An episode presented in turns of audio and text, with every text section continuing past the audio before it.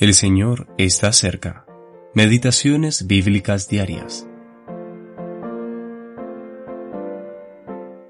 Si el siervo dijere, Yo amo a mi Señor, a mi mujer y a mis hijos, ¿no saldré libre?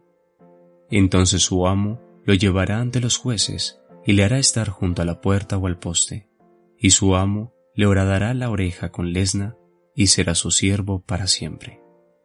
Éxodo capítulo 21 versículos 5 y 6. Jesús, el verdadero siervo.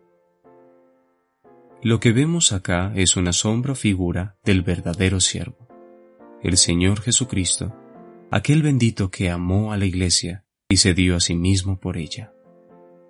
Luego de haber servido por el tiempo estipulado, el siervo hebreo tenía total libertad para irse, pero él amaba a su esposa y a sus hijos con tal amor que lo condujeron a renunciar a su libertad personal por el bien de ellos. Al sacrificarse por su bien, él manifestó su amor por ellos. Podría haberse ido y disfrutado de su libertad, pero ¿qué pasaría con ellos? ¿Cómo podía dejarlos? Imposible.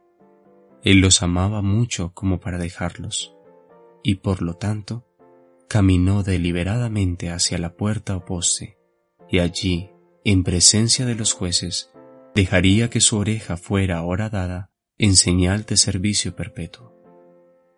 Esto es, sin duda alguna, amor.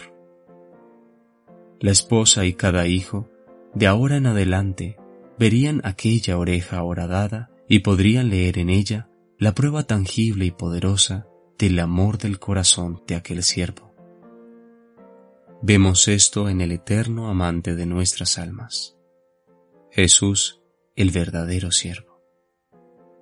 Recordarás aquella ocasión en la vida de nuestro Señor, cuando sentado delante de sus discípulos y con la solemnidad de la cruz delante de él, Pedro le tomó aparte y comenzó a reconvenirle. Leer Marcos capítulo 8, versículos 31 al 33. Pedro se había interpuesto en el camino del verdadero siervo hacia el poste de la puerta.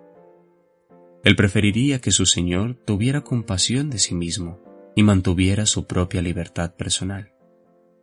Pero no fue así, pues volviéndose y mirando a los discípulos, como si dijera, si tomo tu consejo, si me retiro del camino a aquella cruz que está por delante, entonces, ¿qué será de estos mis discípulos?